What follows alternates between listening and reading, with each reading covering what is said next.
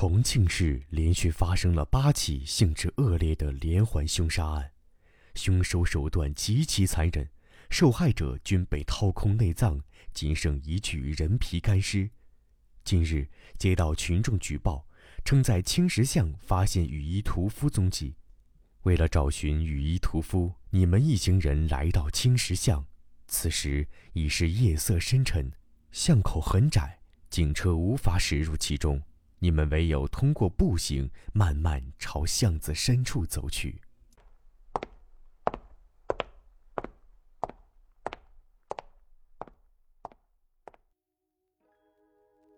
刚才大家听到的这一段介绍语，就是我们今天的嘉宾 Maker 他的第一个创业项目，也就是沉浸式密室的其中一个剧本《抉择》的开场介绍。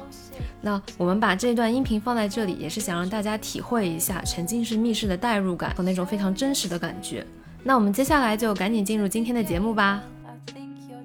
我曾经想过，如果谈恋爱了，我要给我的女朋友做一个密室主题，然后给她求婚，就是我可以把我自己。我自己的生活，我自己感兴趣的事情和我自己的一些很多东西，给通过这个呃作品展现出来。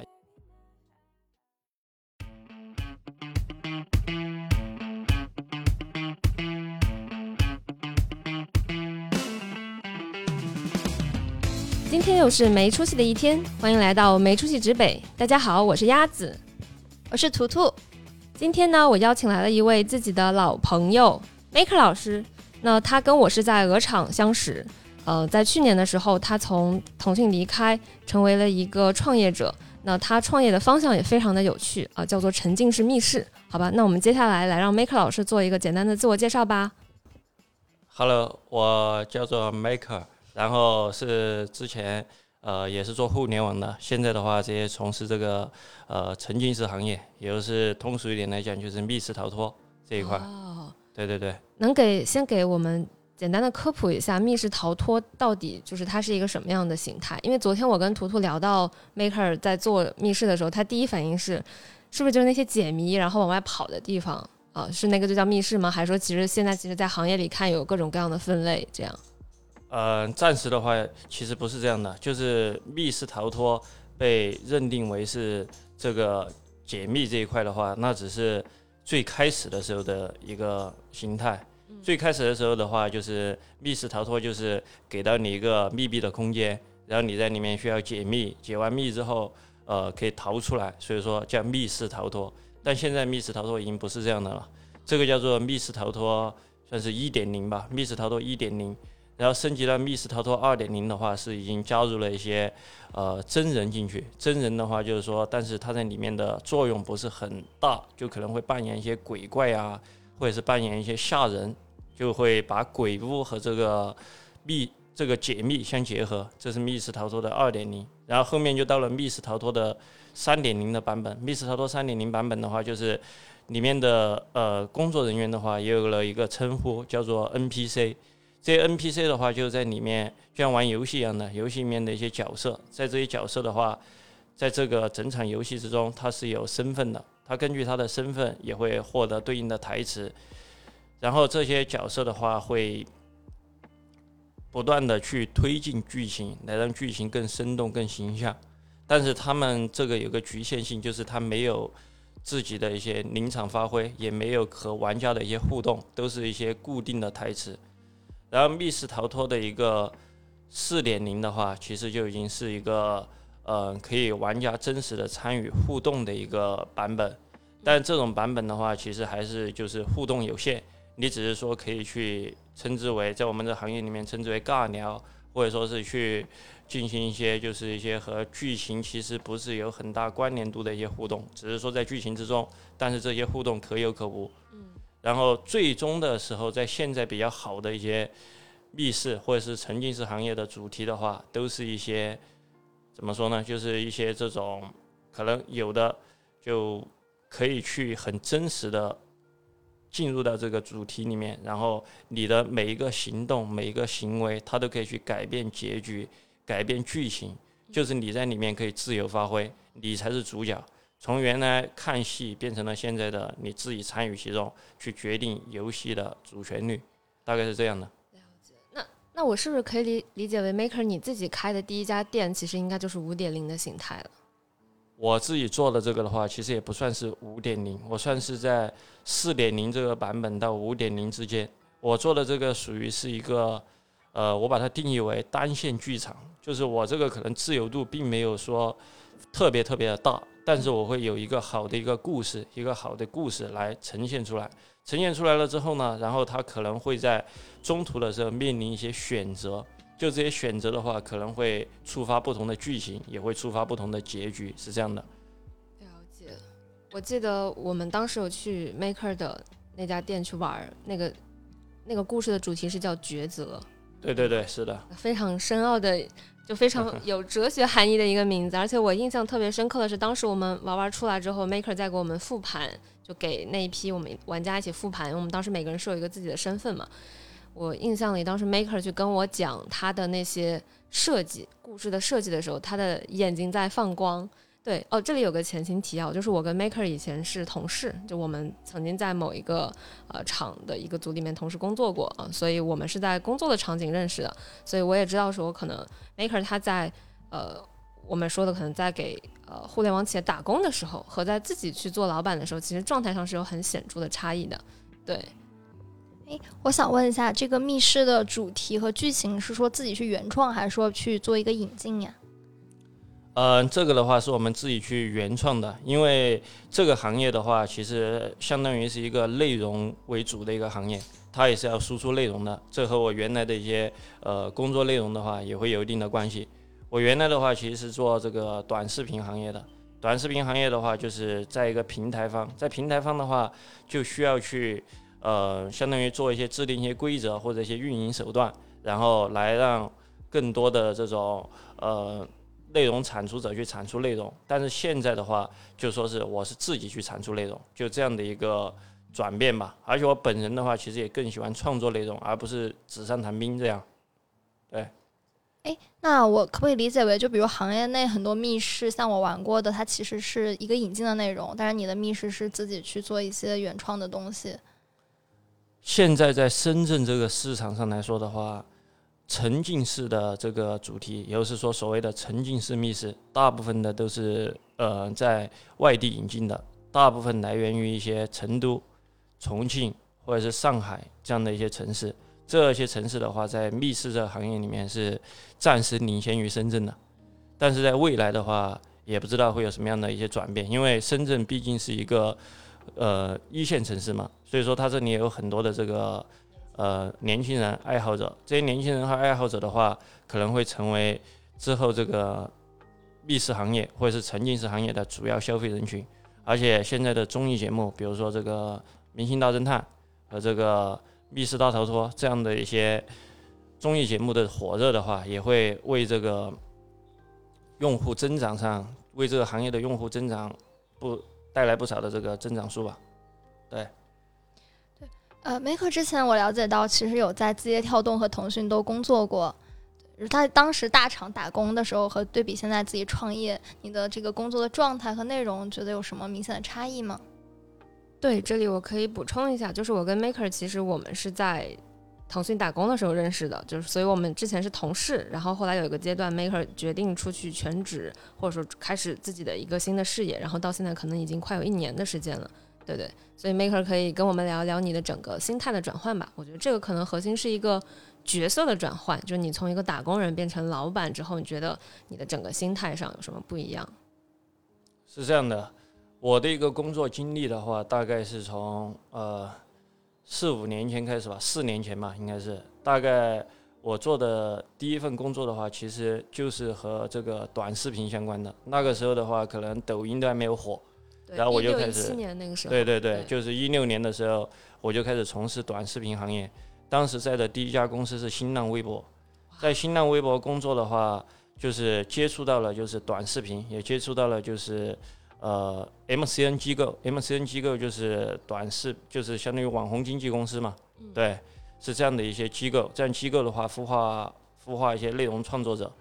呃，在这个阶段的话，我们呃，我这边的话，非常的可以说是做工作的时候是非常的开心的，也非常的有满足感。为什么会这样说呢？因为这份工作的话，是我接触到一个新的领域，而这个领域是我比较喜欢的一个领域。在这个领域的话，看到了很多优秀的内容创作者，也看到了很多优秀的作品。其中我还记得有一些比较好的内容，比如说什么一条二更这样的账号产出的一些比较好的一些 P P P G C 的一些内容。对这些内容的话，是当时就是比较喜欢的内容。然后在后面的话，就是从微博做了一段时间之后，后面呃字节跳动就是的产品今日头条。今日头条当时也一直在做嘛，我曾经也去今日头条，其实去呃那边看过，然后也看过他们的产品。当时的时候还没有很多的去关注，直到抖音的这个火热的话，我发现抖音上面的内容的话，更多的是一些 UGC 的内容，然后这些内容的话也去掉了一些商业属性吧，让我觉得会更有意思。我就成为了一个抖音的一个忠实的一个用户，会经常去刷抖音。然后我就很想去这家公司，这家公司在当时对于我来说，应该属于是一个我非常理想的一个，就是 dream offer。对对对，可以是这样说。然后其实当时也面试了一些别的这种类型的公司，因为这家公司虽然我在新浪微博工作过嘛，不过其实还是呃比较难以进入的，因为这家公司当时的时候已经是呃它已经是在快速的一个发展的阶段了。然后我就去面试了同类型的一家，相当于是抖音的一个这种。非常强大的一个竞争对手，我去快手面试过，然后在快手面试了之后，也成功拿到了 offer。可是，呃，我还是寄情于抖音。寄情于抖音的话，就是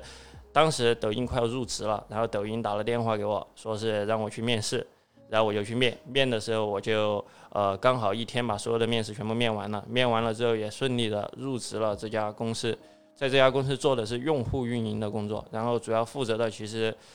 呃，和我现在的其实还有一定的关联，就是说是怎么说呢？就是因为我当时的时候负责的是，呃，用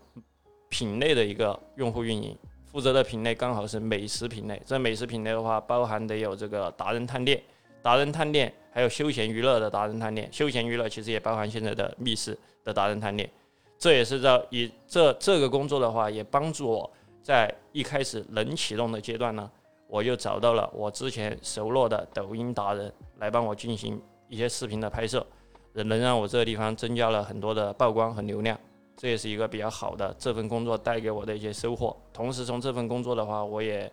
了解了很多的抖音的一些玩法，还有抖音的一些内容制作要怎么样才有更多的上热门的可能性。但是还是局局限于我教别人。我去给别人讲怎么做，但是我自己却从来没有实践过。所以说，当时准备从抖音离职，是因为我想去创业，我想去真真正正的做内容。我天天去在和和别人沟通内容，教别人怎么做内容，那我我不如自己去做。当时的时候就和一家 MCN 机构谈妥了，去 MCN 机构成为一个编导，然后去带领他们的一个小组去做一些内容的产出。在这个时候呢，肯定就是说，这个收入和各方面承担的一些发展前景和风险的话，呃，和就是在职场，在字节跳动这样的公司工作，那肯定是在外面人看来就是风险很大，风险很大的一个事情。当时的时候确实也是怂了，就是去做这件事情，有很多朋友在给我讲说，呃，在字节跳动待着，或者是去继续去大厂工作。在机缘巧合之下，之前在一个就是这种。招聘网站上面，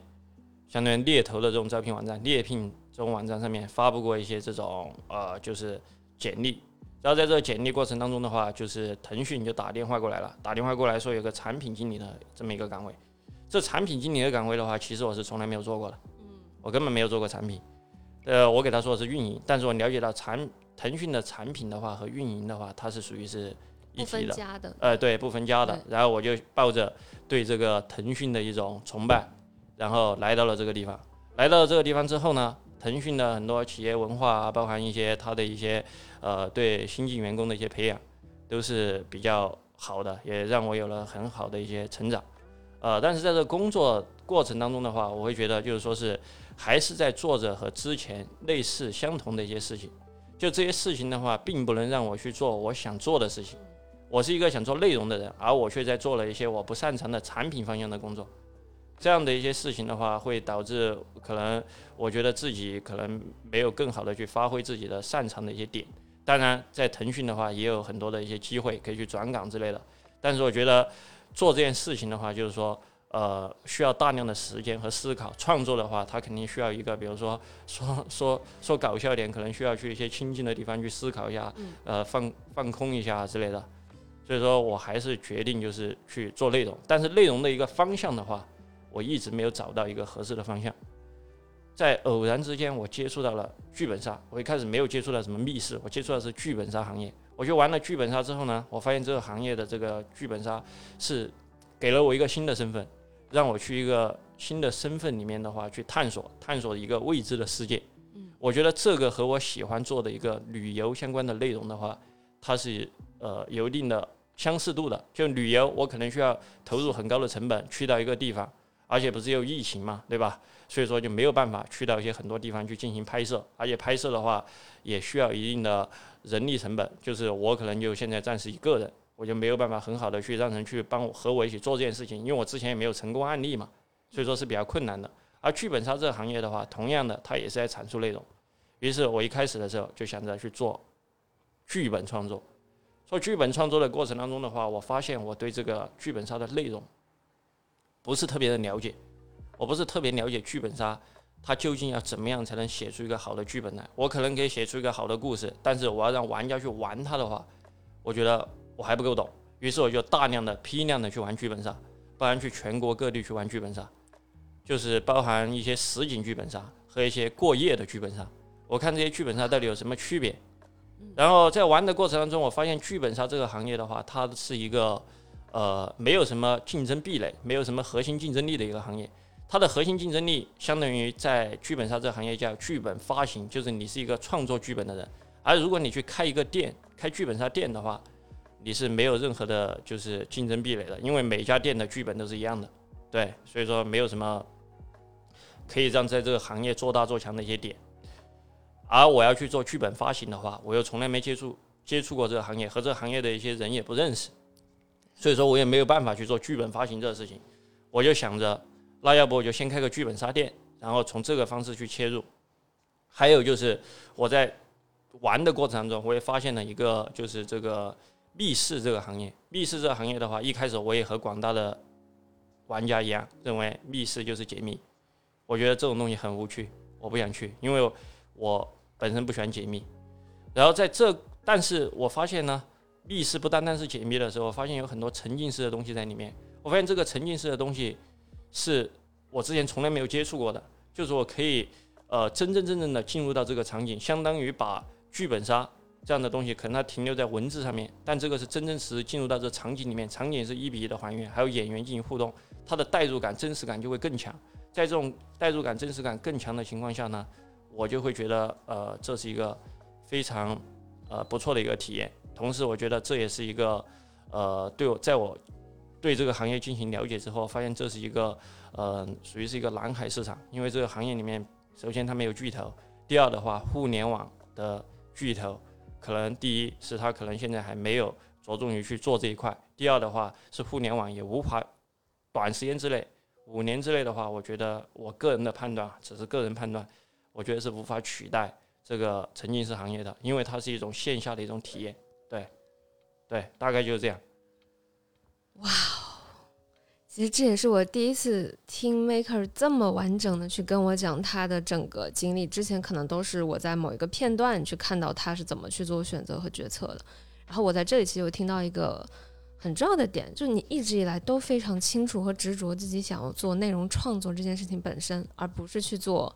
创作的一个工具或者去做一个创作的平台。你就是想成为一个这个环节中的一个上游的创作者。对对对，是的。你是怎么发现这一点的，或者怎么意识到自己就应该很坚定的走这条路？因为我问这个问题也是为我自己在问。对，是呃，我之前的时候不是在新浪微博的时候做过这个工作嘛？做这个工作的时候，我一开始的时候，我做的这个属于是一个运营方向的一个工作，可能会涉及到一些呃帮助用户，就是比如说某个达人去帮他进行一些广告的投放，或者是流量的给予这一块。这一块的话，我就要去充分的了解它的内容，充分了解它内容之后，然后给它进行一个呃合理的一个流量的一个安排嘛。在了解内容的过程当中，我会被一些呃内容所吸引，有的是内容本身，有的是别人是怎么制作制作的内容的，我会觉得这是一件很厉害的事情。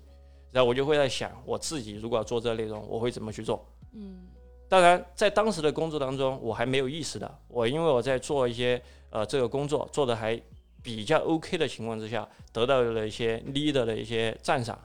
或者说是得到了一些公司的奖励。嗯当然，就是说是说 直白点，工资的话也这也跟着上涨了一下。对当时就是一开始就是能拿到个一万多块钱的工资，嗯我就觉得哎呀，这个很满足了，很开心了。但是后面的话，我慢慢的发现，就是做这件事情的话，我一直在反反复复的做同一件事，反反复复的去了解相同的一些同质化的一些内容，而一些优质的内容的话，可能呃就很少。而我知道，因为我对这行业的了解和对内容的了解，我知道这样的内容是长什么样的，我只是缺少一个怎么去实践，怎么去把这个内容给拍摄出来的一个方法。嗯，但是我理解他的一个就是说是我可能没有这样的一些呃技能吧，但是我可能知道他的一些方法论的一些东西。对，所以说我就当时就其实已经想在尝试去做内容了。然后再后来到抖音，抖音我刚才也说过了，是我非常向往的一家公司。但在这家公司里面，我做的是一个相当于是平台方的一个运营管理这方向的工作。这个工作的话，其实和做内容本身其实并没有什么关系。对我可能更多的是在做一些，比如说活动啊，或者是做一些就是呃榜单啊，或者说是做一些就是呃，比如说之前的时候，举个例子，之前的时候我们这边呃抖音这边做了一个 PUI 这么一个项目，就是它可能会有一个定位的这样一个功能，然后从定位点击进去之后，就是我们的一个呃 OKR 很简单，就是说是就是现在的 PUI 视频有多少个，那我要做的事情就是让这些人发视频的时候去加一个定位，就是这样的事情。用什么样的手段来激励他？比如说流量，还是用什么样的方法来激励？这些就是我的一个工作。我觉得这样的工作和做内容已经根本一点关系没有了。所以说，我就在想，我要怎么去再回到这个这个方向，因为这个方向能让我呃非常的有热情。对，就是我就想说这种感觉是什么？就是做了一个对的事儿，自己觉得对的事，它是一个什么样的感觉？是你会很投入在其中，和你工作的状态明显有差异，还是怎么样？呃，我就是做，就我就拿举这个，我做，我曾经也拍过短视频。嗯我拍短视频的话，我一去拍，可能就要拍一天，我要不停的修改，我要拍很多的镜头，拍很多镜头之后，我要想一下这个，一开始就是它的框架、它的文案全部都已经想好了，就是要相当于去内容填充嘛。嗯我去拍这些内容的时候，很多都不满意，我会不停的去换，就是要精益求精。在这样的一种情况之下的话，我会觉得做这件事情的过程我是开心的，我是享受这个过程的。可能它最终放出来之后，它的效果的话，其实也还是有一定的效果，它不能说是完全没有效果的。我的话，我我想一下，我拍了五个视频，拍了五个视频，有一万多的粉丝吧。每个视频的话，也还是有一些人看的。五个视频就有一万多的粉丝。对你当时发的视频方向是什么？是旅游我相关吗发的视频的话，呃，一开始的时候我发的就是旅游相关的视频，而我知道的其实 可以给分享给大家一个最简单的一个方法吧，就是说是做抖音这个东西的话，有人问我觉得说它很难，说它难度很高或者怎么样，其实要做一个非常头部的账号的话，那肯定是很难的。比如说像抖音的一些呆古拉 K 啊，或者说是什么高雨田大魔王啊这样的一些账号，那肯定是很难的。但是你要做一个就是有几十万粉丝，而你也不是完完全全的为了商业变现而去做的这种账号的话，其实它并不难，它只需要最简单的一个方式就是模仿，你去模仿一些已经成熟的账号，模仿它，模仿的基础上，你再增加一些自己的，比如说我自己有什么特色，自己身上的一些闪光点，来加入到这个模仿的这个内容里面，这样的话，你的内容就首先模仿的内容，就这个内容形态在之前就已经被别人给认认可过，所以说它的流量不会差。如果你再加入自己的一些呃 IP 属性，或者是你自己的一些个人的一些特点的话，这样的一些视频的话，如果它长期的这样发下去，你的视频就会被定义在某一个领域，这样的话，你的流量就会往那方面倾斜，而且你又做的是一个这种已经成熟的这种内容体系，那其实你就很容易把粉丝给涨上来。对，原来 Maker 老师也是专业的内容制造者，呵呵，这个就是之前。有了解过，对对对对。那就是呃，因为其实你刚才讲的还是在短视频这个上面的一些套路嘛，但而且你最终其实选择创业也没有再去做短视频的事情，或者我理解为可能你现在再去做沉浸式密室的时候，你们肯定也会在各个平台去宣发一些内容，那可能这里也包含着你对于内容的各种各样的理解。对，那你开始做线下店。就是我们理解说，可能线上和线下的模式还是会有挺大的差异的。而你在成为一个密室的创业者之前，你之前的工作也好，你的兴趣体验也好，都是在纯线上的。所以这个过程中，你有没有遇到一些什么呃困难，或者说，嗯，对，或者说你自己觉得他们最大的差异在哪儿呢？其实我是这样觉得的，就是做互联网的运营，包括做互联网的产品，其实对于做其他的行业，其实都是有很大的帮助的。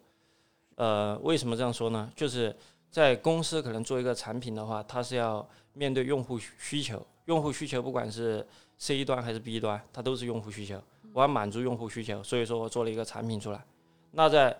呃我们这个行业的话，其实也是一样的，用户有需求，他有这个精神层次的需求，他需要一些好玩的东西来满足他。在这样的这种情况之下的话，我们也需要去产出产品，我们的产品就是密室主题。密室主题的话，也相当于就是在打磨一个产品，我是这样去定义它的。可能做一个线上的产品，它可能需要开发，它可能需要产品经理，产品经理，然后开发，还有可能有一些设计的这样的一些几个部门的一些结合。对。而我们这个的话，相当于可以把我这个主题的这个设计者当做是一个产品经理。然后剩下的就比如说，呃，一些施工团队就可以把它当做是一个这种开发，开发。然后设计团队的话，包含一些美工，还有一些海报的美化，还有一些视频的拍摄，这样的一些呃美化这一块的话，可以当做是设计。然后运营的话，就包含的有前期的一些宣传，嗯，还有包含一些呃编写一些文案、公众号的一些发布，这些东西都是运营。其实它整体来讲都是我在采用一个我在互联网公司的一个。整体的这样的一个体验。的项目的机制，项目的一个经验，然后来用到我现在做的这个行业里面，对，其实会简单很多。这样做的话，对，所以说我也觉得在互联网干的这几年的话，也是对我做很多事情都有一定的帮助，因为我可以用这样的套路去套在任何的事情上面，对。特别好奇，Maker 在走向密室创业前，然后在这个比如说资金啊、资源，包括你的心理状态上，有做哪些准备吗？就怎么去下定这个决心？有没有考虑过最差结果可能是什么？嗯，其实我在做这件事情之前的话，肯定是考虑过的。就比如说刚才直接说了，就是我在做这个从这个抖音出来，本来就直接准备去做短视频的，然后就是因为怂嘛。就是因为觉得这件事情可能有风险，我就不，我就还是去公司上班去了。呃，所以说都会去思考，包含我身边的人刚才提到的，呃，有很多人他都说在积累，再想一想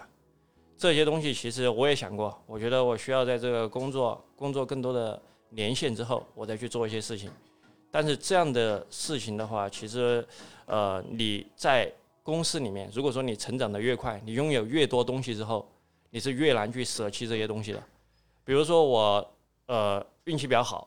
我直接做到了一个比较高的一个职位，比较好的一个，呃呃赛道，做的都什么东西都做的比较好。我基本上，呃，就在外界人眼中，有的东西，如果我都逐渐的可能快要实现了，快要有了的时候，我在这个时候冒很大的风险去创业，那个时候我觉得我自己可能已经不敢了，所以说我必须得在。我年纪还不算很大的时候，就马上出来干这件事情，要不然时间太晚了。我也和我很多朋友这些讨论过，对，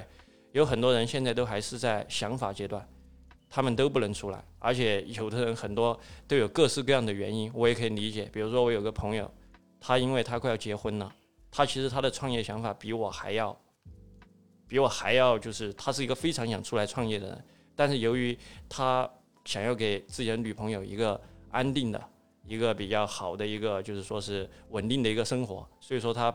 不敢出来，也不想出来，对，但是我的话，我没有这方面，所以我是没有任何担忧的，我就一个人，所以说我觉得我可以去全力的做我想做的事情，对，这是我当时的想法。然后呃，遇到什么困难的话，这里的困难其实也会有吧。就一开始的时候，可能会担心，呃，自己可能工作几年积攒下来的一些积蓄投入到这个里面去，会不会就是呃，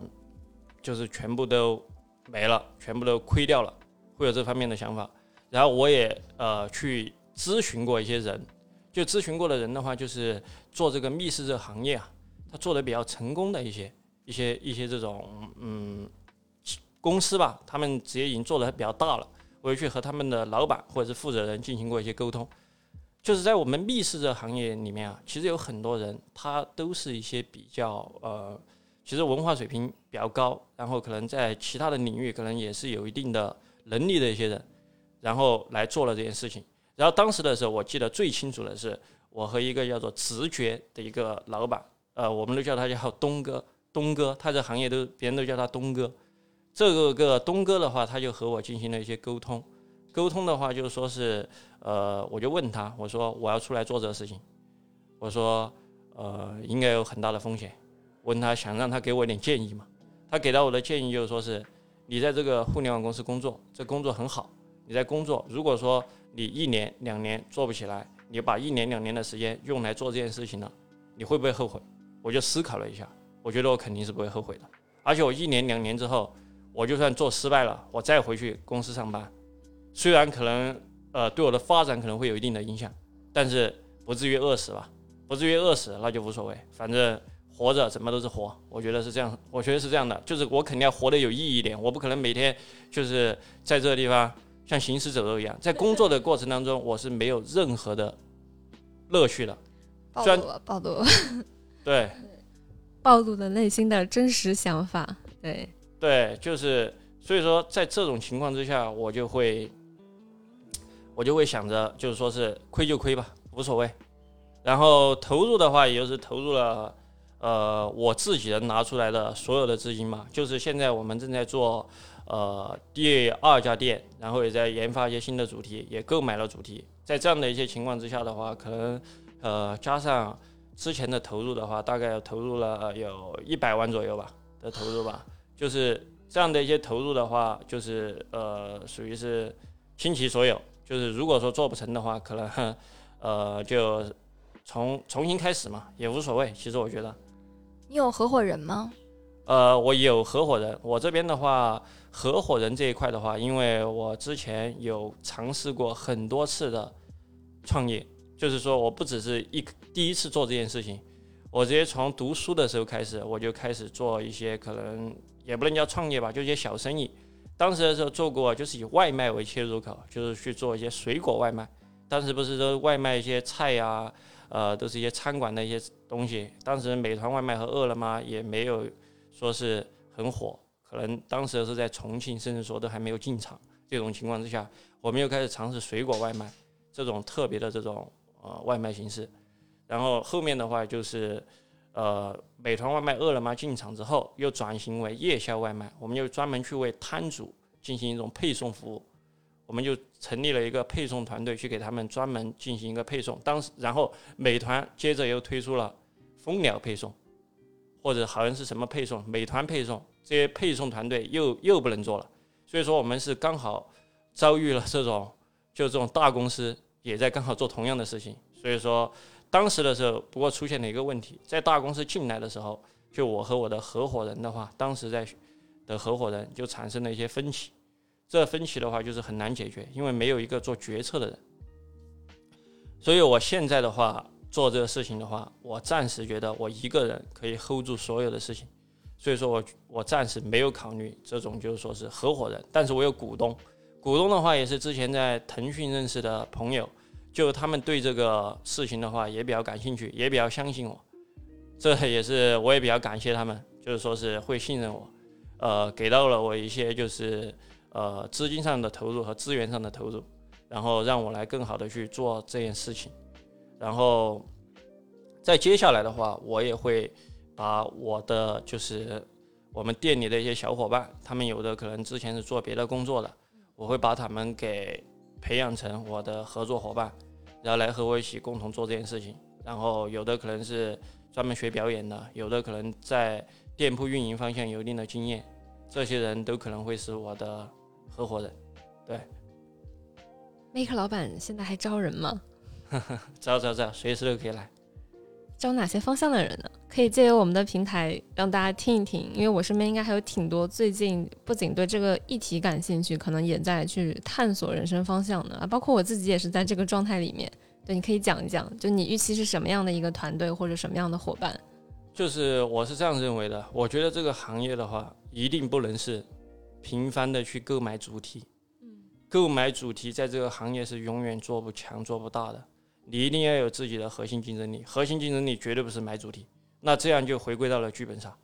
你要有原创能力。原创能力就是我需要一个原创、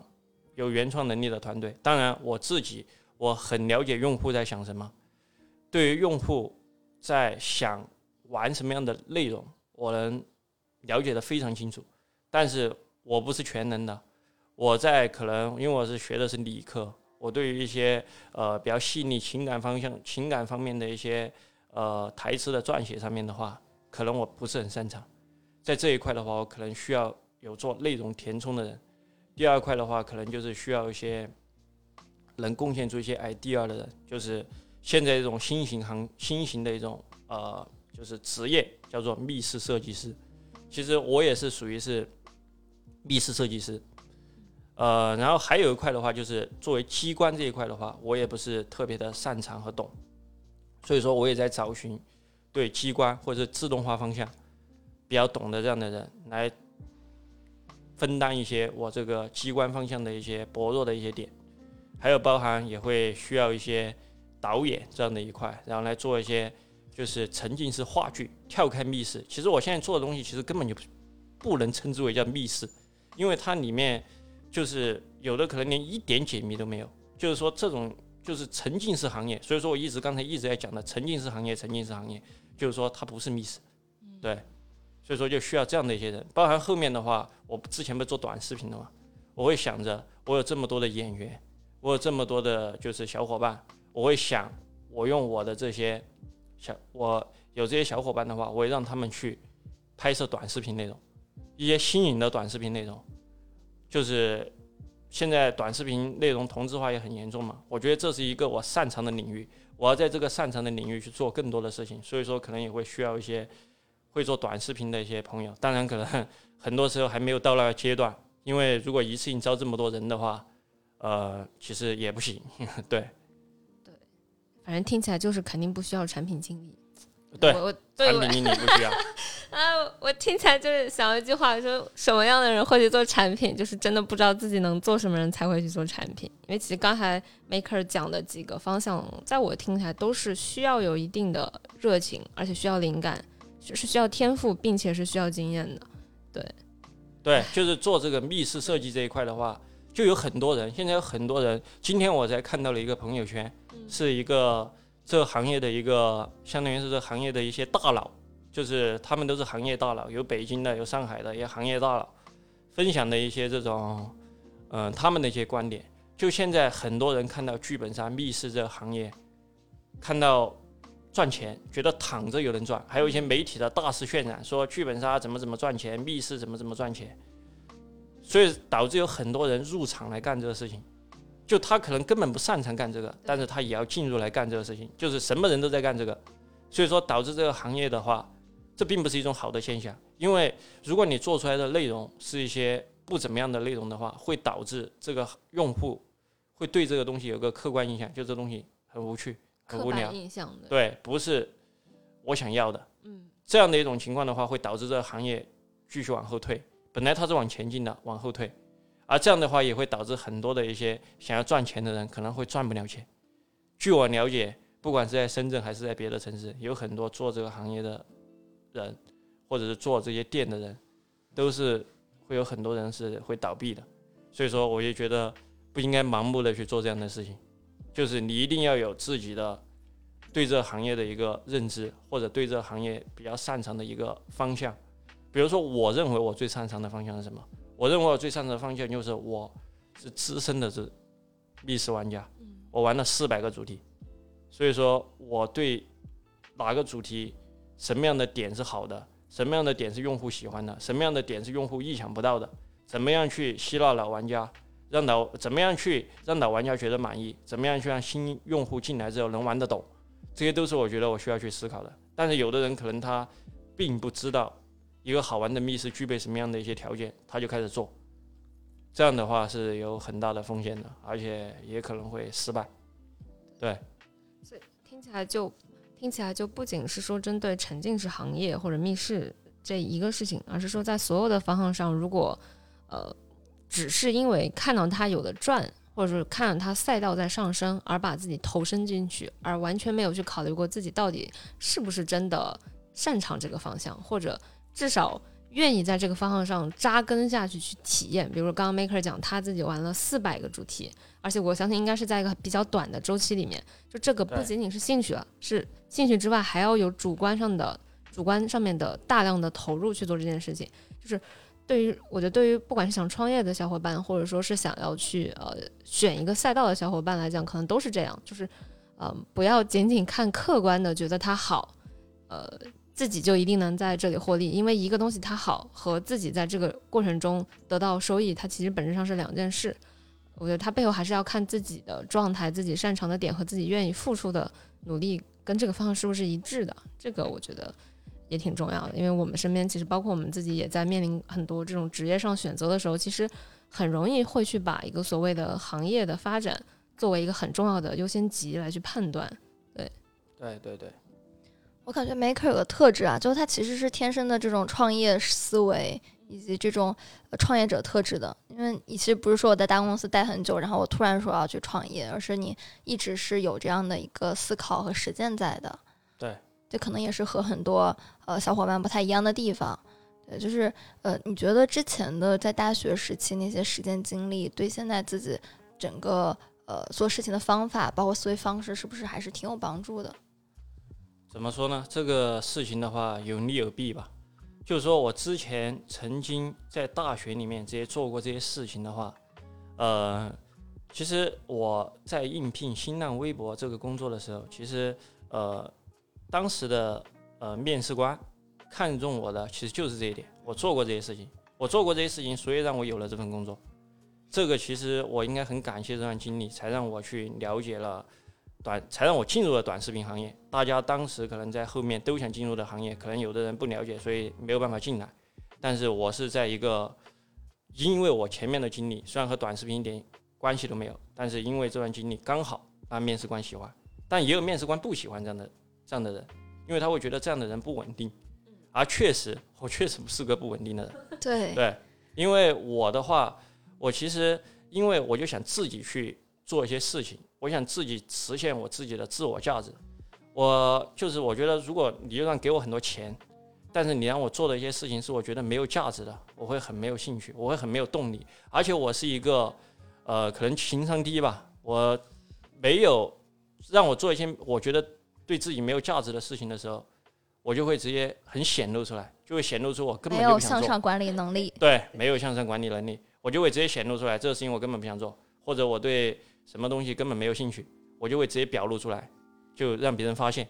所以我这样的性格和我的这样的特征的话，我是很明确的知道我不适合职场的，我不适合在公司上班，就是一个非常吻合我们说的双引号的没出息。就是如果我们把有出息定义为在职场上发展的特别好的，他可能现在更符合现在的主流的语境。那 Maker 就是一个在职场上很没有出息，但是在他自己的路上呢，他走得非常开心，而且我觉得他会越走越好。呃，因为其实这一年以来，你的整个发展的状态，因为你刚刚有提到很多开这个店，但是不是真的热爱的人，其实都最后都倒了嘛。但是你们的整个状态还是非常的良好，而且我印象也是去年六月份开的第一家店，也快一周年了。然后到一周年，你们已经开始在筹备第二家店了，就是一个很良性的状态。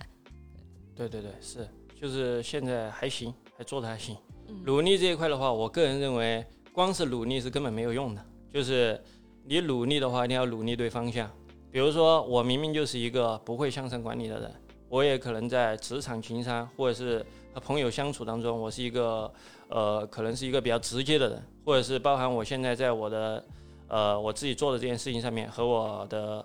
店里面的小伙伴，可能有的时候他们会觉得我比较凶，当然有人也会受不了，有人会受不了我比较说话比较直直接，然后会选择离开的，都会有。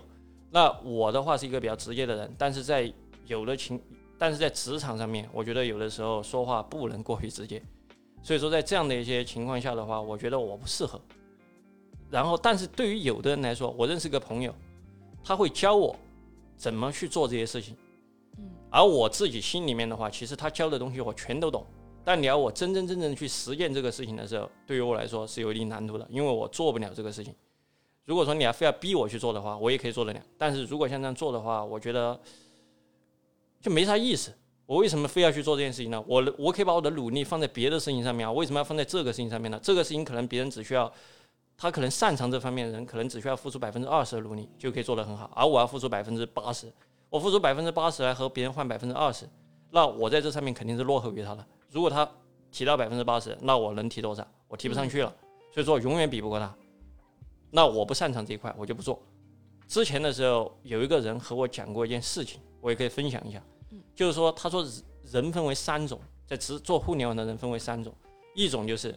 普通的上班的，职级比较职级就是呃一般，稳步上升，稳步上升的这种人，就是另外一种就是就是但是还是打工的嘛，嗯。另外一种也是打工的，呃，就是这种，比如说大厂里面的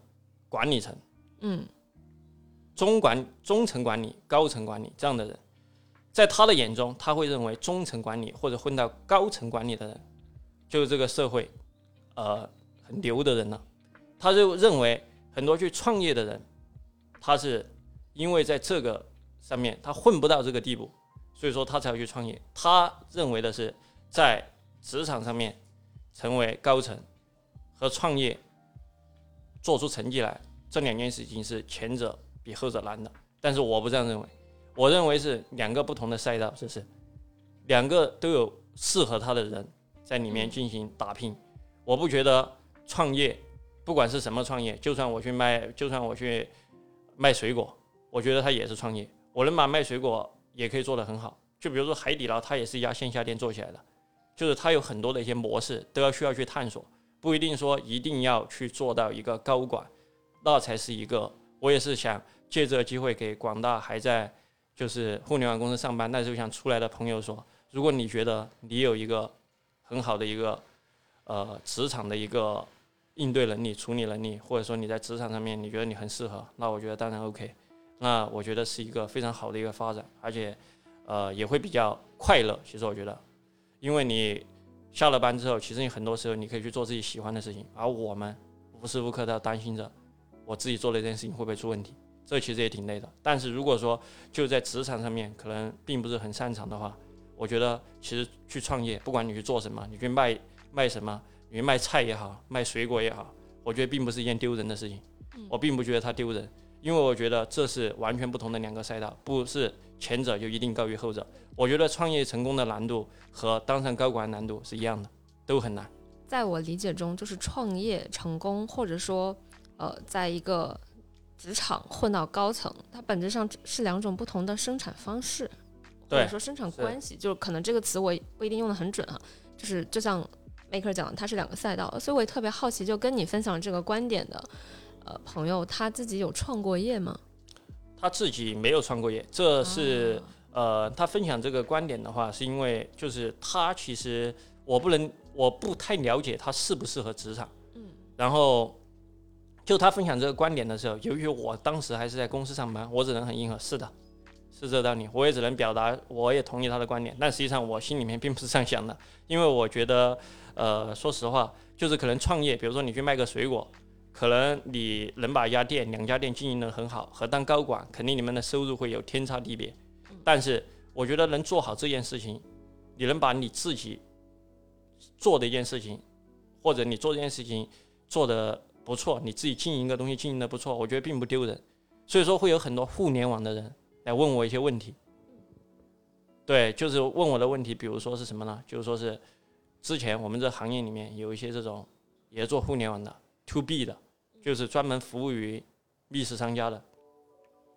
我和他进行交流，他是一个呃，在这个行业做的还不错的一个呃一个平台的一个创始人吧。我和他进行交流，他会给我说：“你之前是干嘛的？”我说：“我之前做那个互联网公司里面做运营、做产品的。”他说：“我的天呐，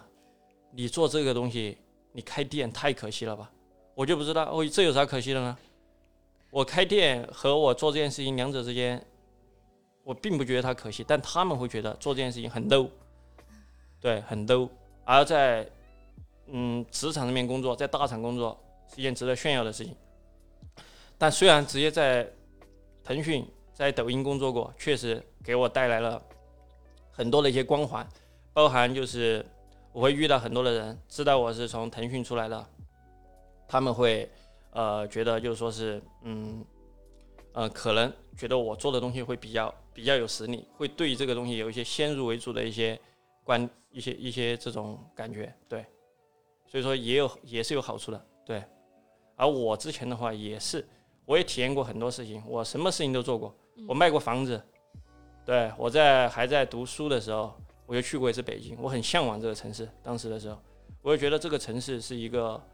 呃，很让人向往，里面那里人都很有动力，因为本身我在重庆嘛，重庆是一个慢节奏的生活的一个地方，我想去这种地方做，做的时候就在那里就进去就开始就是去面试，面试，然后我就说我还没有毕业，就要卖房子，然后卖房子，然后去做地推，甚至说在这种地铁站、地铁口去发那种小广告，这些事情都干过，还做过临时演员，送外卖。这些事情都干了，我觉得干这些事情都是在体验不同的人生。我是一个偏向于像体验人生这样的一个人，我想去把我体验。我觉得一个人如果说他的一辈子就只有这么长，我不想去这一辈子的时间里面就做每天上班、下班、回家睡觉，就只做这样的事情，我觉得很无趣。我就喜欢去体验更多的东西。我在体验这些东西的过程当中，我也获得了很多的乐趣，也交到了很多不同领域的朋友。而且也是借由你这么多丰富的体验和朋友的经历，它才能帮助你在你现在创业的时候，因为你现在创业，不管是做沉浸这个事情，它背后是需要非常多故事的。对，就它本来也是，就你过往的体验变成了你现在的故事的来源。对，是的，所以说我非常感，非常的呃庆幸我有这样的一个勇气和勇，对，经历和勇气。对。我还想要几个锦囊啊，就是呃，maker 像我们这种，其实可能之前工作经历都在比较成熟的体系内，对吧？然后现在如果想去转换角色，成为一个创业者，呃，抛去你那些，比如说像创作才华这种，可能针对你这个行业的经验，就有哪些公有公有性的东西是需要我们去准备的，需要去呃，可能比较需要吧？这在新的角色中，首先我觉得最重要的一个是心态，你的心态的话，首先要。找清楚自己的心态，就是说做一件事情的话，你是需要去全力以赴。我之前和呃朋友探讨过，探讨过这个问题，就说是我，比如说我辞职了，我辞职出来做这件事情，我是花我百分之百的精力我在做这个项目，而有的人可能他只花了百分之二十的精力，他又不想放弃他的工作，他又想直接在这个行业做出好的成果来。那这种情况下的话，你怎么我都破釜沉舟了，我的能力除非比你差很多，要不然你怎么和我斗？你根本斗不过我。对，因为我付出的是百分之百啊，我们的精力付出是不一样的，那回报肯定是不一样的。对我是这样认为的，所以说一定要想清楚你想要的到底是什么，你的心态的一个转变非常重要，你愿意投入多少的精力在其中。还有就是，我认为就是说一个创业的话，千万不要就是盲目啊。盲目的话就是说，现在什么火的就会做什么。比如说前段时间短视频火的，一窝蜂全去做短视频。我之前也认识一个去做短视频的，就因为短视频火，他也不喜欢短视频，他也去做短视频了。做了一段时间之后，也没并没有任何成果，然后他就放弃了。然后就是他也在短视频领域的话，他也没有什么就是说是极大的优势。像我，如果我去做短视频啊，我自己就绝对不会。我尝试过我自己出镜，我自己去说话，因为大家在这个节目当中也可以听见，我说话是有地方特色的。西西南西南地方的口音。对对对，我有西南地方的口音，在这种有口音的情况之下的话，我去做这种内容，除非我去做搞笑的，但我这人，我刚才已经说了，我根本不擅长去做搞笑内容，所以说我做不出来。我做不出来的话，我就需要去组建一个团队，我去培养其他人，我就能很明确的知道我是做不了这个事情的，但是我的其他的一些优势可以帮助别人去做这个，我只需要做一个幕后工作者就可以了。这样的话，就是我找清楚了自己的定位。所以说，要出来创业的朋友，肯定需要找清楚你适合哪条赛道，你在这条赛道上有什么是别人没有的，为什么你能做这件事情做得成？还有就是说是，如果你需要。一些集资朋友来投资你，或者你需要一些启动资金，那你总要给别人说个理由，你为什么能做成这件事情嘛？你不能说我想做，我要做，别人就给你钱，肯定不可能啊！而且就算是你自己全额出资，你想做就做，除非你的钱是大风刮来的，或者直接就说你不在乎这一点，拿来玩一玩，那没办法。那如果说你还是需要去，呃，这资金对于你来说也是。呃，辛苦了，很久赚来的，我觉得需要去考虑清楚。但是我觉得产品经理干的事情啊，它其实真的和创业其实很相似的，就是因为你要和人接触，创业你一定要和人接触。你比如说一程序员，可能他和人接触的机会或者设计这种就是做技术的技术方面的这些人才，他可能和呃别人去对接，和别人去沟通，他可能会非常少。然后还有就是做销售的人的话，他可能。呃，他可能更多的是去怎么样把自己的产品给卖出去，可能他在做一个就是一些项目计划，或者说是去做统筹的时候，他可能在这方面能力会差一点。但产品的话，我觉得他是一个可以全方位去统筹的一个一个人，他需要去协调各个部门。当然，现在因为我是觉得现在的产品的话，特别是在大厂里面，它的产品实在是分得太细了。你可能就负责的是一些芝麻绿豆的事情，所以说会让人觉得做产品其实可以掌控的东西、可以做的事情很少。但是其实一开始的时候，因为我很早就开始关注互联网行业了，一开始的产品我觉得是不是这样的？只是现在慢慢的变得就是更更可以负责、可以做的东西更少了。对，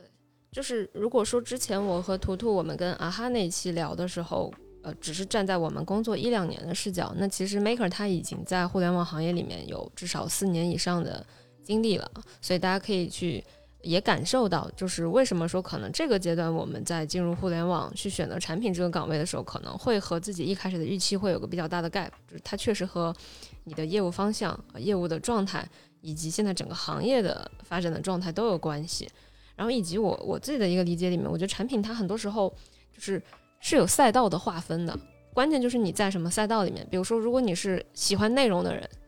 那你就真的就要一直待在内容这个领域里面。你没有，但实际上很多我身边或者说我看到的产品，它的择业的方式是它，包括我自己前几年哈，因为各种呃内在和外在的原因，赛道是在变的。就是你可能去做几年，呃，做一段时间广告，做一段时间游戏，做一段时间内容，再去做一段时间出行，再去做一段时间 O2O，然后你再回到，就是。你的赛道的切换其实是会极大程度影响到的是你对于一个事情的判断，或者说你对于一个行业的理解。因为我听起来就听到 Maker 刚才去讲的这些这些点哈，就是嗯，真正去决定你能不能进入到一个赛道开始创业的原一个很核心的点是你对这个赛道的理解有多深。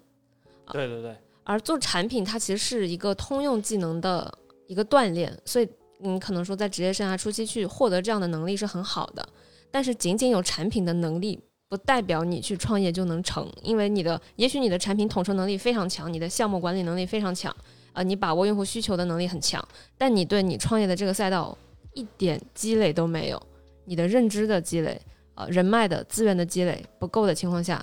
即使你的产品的锻炼出来的能力很强，你也很难把这个事情做成。所以我现在反过来会觉得说，呃。可能选择就业也好，或者选择创业也好，找准自己的那个赛道，然后不要变，会比较重要。即使你在这个赛道上，你的职职位是在变的，比如说你先去做产品，然后后面去做运营，然后去做商务，甚至去做销售，甚至你后来加入一个初创团队，从大厂出去加入初创团队，但你只要持续是在一个方向上面，嗯，我觉得这个事情可能反而是长线来看会更关键的一个对对对，我我很认可认可鸭子说的这个，就是。之前的时候，其实呃，我一直做短视频嘛，是因为我认可这个赛道，嗯，然后我也喜欢这个赛道，然后所以说我在这个里面做了很久。然后后面的时候，鸭子也知道我有段时间做电商，嗯，这电商这个我们一起做的那个项目就是电商相对关的。电商相关的这一块的话，其实我对电商压根就没兴趣，而且我也没有就是对这个电商有任何的一个呃怎么说呢？我对电商我也没有，我我也不是很我不懂，我根本就不懂。我不懂的话会存在一个什么样的问题呢？就是我是一个新人，我加入到了这个新的赛道里面，别人讲的很多东西，可能他可能和我直接呃工作经历也差不多，或者工作年限也差不多，但是他讲的东西我是听不懂的，我根本听不懂他在讲什么。然后我因为听不懂他在讲什么，导致我觉得我在这个行业里面很落后，我要去适应。当时的时候就呃我去和呃朋友或者是和一些熟人进行沟通之后，就会提到就说是呃现在要我去适适应社会，而不是社会来适应我。我觉得这就很难理解，我要去适应这个工作，这个工作明明不是我擅长的，我擅长的明明是去做短视频，为什么我要去适应这样的一份工作呢？为什么我要去？我做了三年多四年的一个工作，我不做了，我去做一个新的一个东西。我的我如果还是一个刚刚毕业的一个学生，或者是我还在实习，那我选择可以很大。我现在已经在这做了这么久了，我又去做另外的东西，那我在这个行业里面，我基本上很多东西不懂，很多东西不懂，其实就会存在一个问题，就是你在和别人沟通的时候，你的肚子里面是没有东西的，脑子里面也是说不出东西来的，说不出东西来就会导致你在这个行业，在这个赛道上面你很没有自信。一个人最重要的是要有自信，我连自信心都没有了，我在这还咋做？所以说当时我去做这个东西的时候，也是因为不懂，被很多就是可能去对接一些别的一些平台啊，这些也是别人也是感觉呃好像我是啥都不懂的，我要需要去大量的学习这方面的东西，但是我又不想去学，嗯，对，所以就导致那段时间属于是一个比较惆怅的一个阶段。对我我觉得关键还是说，因为 Maker 很清楚自己要什么，或者很清楚自己擅长什么，所以当他碰到自己没有那么擅长，或者说自己明显觉得状态不对的事情时候，他的这种割裂感会很强。嗯，最后可能我自己还比较好奇的一些问题吧，就是可以聊点轻松的。就这一年以来，你你在创业的这个过程中吧，或者在做自己最想最享受的这个事情上，你觉得最开心的事情是什么？就聊聊开心的。最开心的事情就是，呃，有玩家来这里体验了之后，然后给我讲，他觉得他玩了这个之后，他很开心，嗯，他感觉他呃觉得这个主题这个剧本设计的很好，他会觉得这个主题这个剧本设计的很好，他会认为呃对我表达了说，比如说他来到这，他玩了之后，我问他我说你体验怎么样？然后他说体验特别好，然后他甚至会问这个剧本的作者是谁，然后当我说出这个剧本的作者是我之后，然后我会觉得这是一件非常让我自豪和开心的事情，就是很有成就感。当然，在这个过程当中，也会有人直接说把这个东西给贬得一文不值的，也有，也有。当然，就是这个相当于就是一个萝卜白呃白菜各有所爱嘛，可能有的人就是不喜欢，有的人也很喜欢。我会尽可能的去听取玩家的建议，然后把这个东西尽量的优化到就是大部分人都喜欢的这样的一个呃最好的一个呈现状态上。这个就像之前《头号玩家》那个电影里面，当时是应该是有致敬某一个游戏大师的一句话，就是“谢谢你玩我的游戏”或者“谢谢你喜欢我的游戏”一样。就我觉得这是所有搞创作的人，就会产出作品的人，就是他产出的真的是个作品，而不是那种批量化生产出来的那些啊呃我们看到短视频或者长视频领域各种各样那些噪音，他是真的在用心去做一个作品的这样的一个对这样的一些人来讲，玩家或者受众的一个真实的反馈。对我其实，呃，其实我最想做的一件事情，可能、呃、我这人的话，可能比较的奇葩吧，就是说是我想过很多，我甚至想把我的经历做成密室主题来让别人玩，或者是说把我的一些可能一些呃各方面的经历吧，不管是什么方面的，甚至是说呃之后，比如说如果我谈恋爱了，我可能会想直接。做个恋爱主题，做个，比如说现在不是有很多很多，其实我是个双鱼座的人，所以说我的幻想能力是比较强的。我曾经想过，如果谈恋爱了，我要给我的女朋友做一个密室主题，然后给她求婚。对我会觉得这是一件很有意思意思的事情。对，所以说我是想把内容创作给做到就是一个对做到极致，独一无二，就是独一无二就是说是我希望有人来，就是我可以把我自己、我自己的生活、我自己感兴趣的事情和我自己的一些很多东西，给通过这个呃作品展现出来。因为现在很多时候，很多人想要表达自己的内容，嗯，想要把自己的内容传、自己的内容、自己的作品传播出去，除非是那种导演、那种大导演，像拍电影、上映电影才能做得到。而这个的话，是一个我不需要拍电影，但是我可以让很多人知道我想给他表达的故事。而这个表达的故事里面，可能有的时候这个主人公就是我自己，或者是我自己生活当中经历的事情。比如说刚才我们谈到的，我经历过很多东西，可能有的时候我会把我去送外卖的经历改编成一个密室，然后我比如说我去送外卖的时候，有一次我送外卖的时候，我去爬楼梯，我看到那门口那里放了一双那种绣花鞋，这样的一些事情，就感觉很恐怖。我可能会给它进行一些改编，然后把它给做成一个密室这样的一个情况，都是有可能的。就是我觉得我很想把我自己经历的一些感兴趣的事情、好玩的事情，或者和身边人的一些事情分享出去。对，所以我们的听众朋友里面，如果有在广深一带的优质单身女性，也可以通过联系我们来联系到 Maker 老师。对，当然前提是你要非常喜欢啊，就跟他有共共同的兴趣啊。不是不是，这个别这个题目别跑偏了。我只是说，呃，就是借用这个来，就是表表达一下，就是我的一个感受。其实最，其实我的话就是，呃，现在其实我基本上已经没有了自己的生活了。其实做这件事情，你要问我直接做这一年，我有开心的事情没有？我有开心，我也有不开心，因为我做这个东西，我对这东西的热爱没有那么热爱了。而且也因为这个，我觉得我现在的时间更着重的是要安排放在呃内容的创作上，根本没有时间。比如说一些基本的社交，基本上都是没有的。对，就是都很忙，就没有时间去社交，也没有时间去，比如说谈恋爱啊之类的。所以说，就是嗯、会占用很多时间。而且我现在生活密室、密室、密室，就只有密室，什么都没有。我去什么？我去旅游都是玩密室。我去上海玩密室，我想一下，我三天玩了二十多个密室，我连每天就睡六个小时，剩下时间全部玩密室，从早排到晚，就这样玩，还会觉得好玩吗？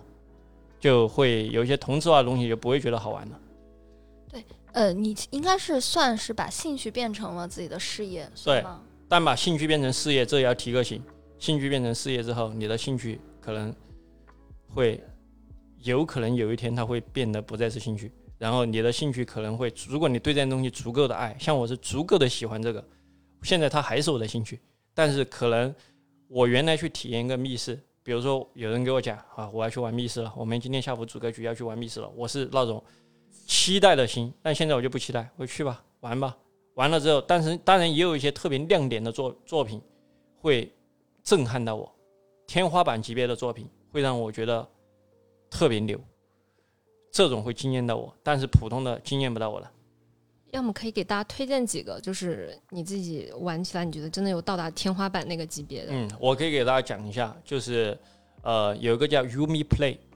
这这个这个这家店的话，它是一个属于是呃全国一个一线城市都应该会有，深圳应该很快就会有了。嗯，他在里面的演员的话都是专业演员，都是要培训，基本上据我了解要培训半年他才能上岗的。然后里面的演员的话也是比较专业的，而且他在里面的灯光特效可以达到影视级别的特效。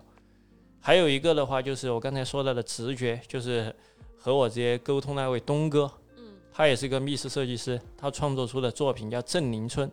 它里面的话，他是一个呃在机关方向做的比较强的一个人，他的话里面涉及到的一些机关上面的一些特效，包含一些这种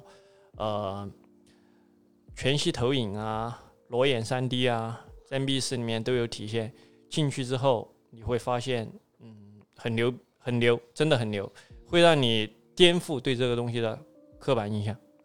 特别好，到时候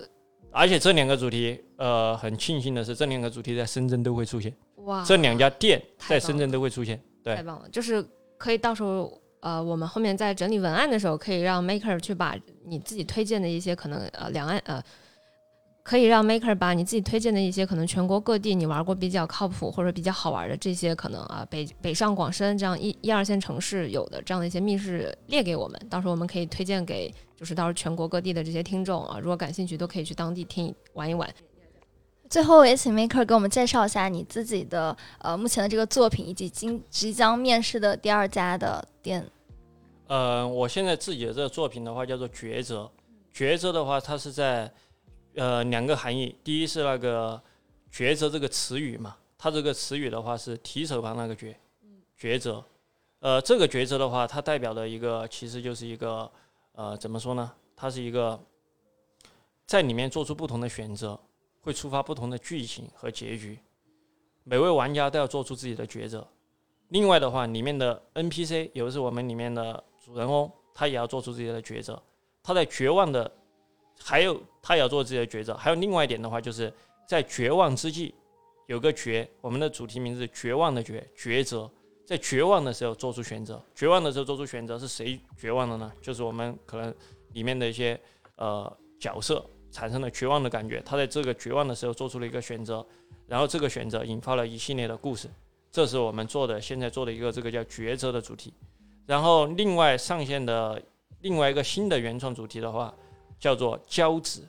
这叫交子的主题的话，它是一个和抉择截然不同的一个游戏模式，在里面也会有选择。这个交子的一个场景和他的一个演员的一个专业度的话，会在这个抉择的基础上提高一个档次，然后在光影效果和各方面的话也会有一些提升。这个主题的话正在建造，然后还有另外一个主题叫做直播。这个叫直播的这个主题的话，是一个就是它是一个很贴近于生活的一个主题，它是一个关于。呃，会有一些教育意义的一个主题吧。这个直播就是现在直播、网红、网络直播这些东西都很火嘛。在这个环节之下的话，呃，玩家就是一群主播，这群主播在这个游戏里面的话，他们要做一些事情，而这些事情的话，可能会引发一系列的一些连锁反应，可能在最后的时候会有一些意想不到的事情发生，大概是这样。所以这两个新主题恐怖吗？这两个新主题都不恐怖，在之后的话，我们已经在筹划第四个主题了。第四个主题的话，它是一个恐怖主题。当然，我们想做的恐怖是一个高级恐怖，而不是说是出来一下有个人出来吓你一跳这种，就绝对不会是那种抖音上面看到那种那种东西，我是非常讨厌的。对，就没有艺术感的那些。对对对。哦，所以我们的店是开在什么位置呢？我们的店的话，就开在这个，就在腾讯大厦附近，就开在腾讯大厦附近那个深大地铁站周围，呃，六百米以内。好，到时候这个具体的地址可以以文字的方式放在我们的这个文案或者评论里面。行行行，好的。对，所以到时候大家如果要去玩抉择这个主题的话呢，可以也在留言里面去提到，就是你想去玩这个主题，然后到时候我们也会考虑去拉一个社群，然后去跟 Make 老师那里对接一下，然后来统一去组局，这样。啊，也正好趁这个机会给大家啊组一个局啊，是这样。好，所以非常感谢今天 Maker 老师给我们很真诚的分享了很多你自己在创业路上的思考，还有你从一个呃互联网打工人去做这样的一个身份切换，你的一些呃这么多年以来你自己的积累的这样的一些沉淀的东西啊。当然也非常感谢你最后提供的这样的一些福利啊。对，嗯，那我们今天就先到这里吧。嗯，好呀，好的。谢谢麦克老师。好的，谢谢谢谢谢谢哥，谢谢谢谢两位。好，大家拜拜。拜拜拜拜拜拜。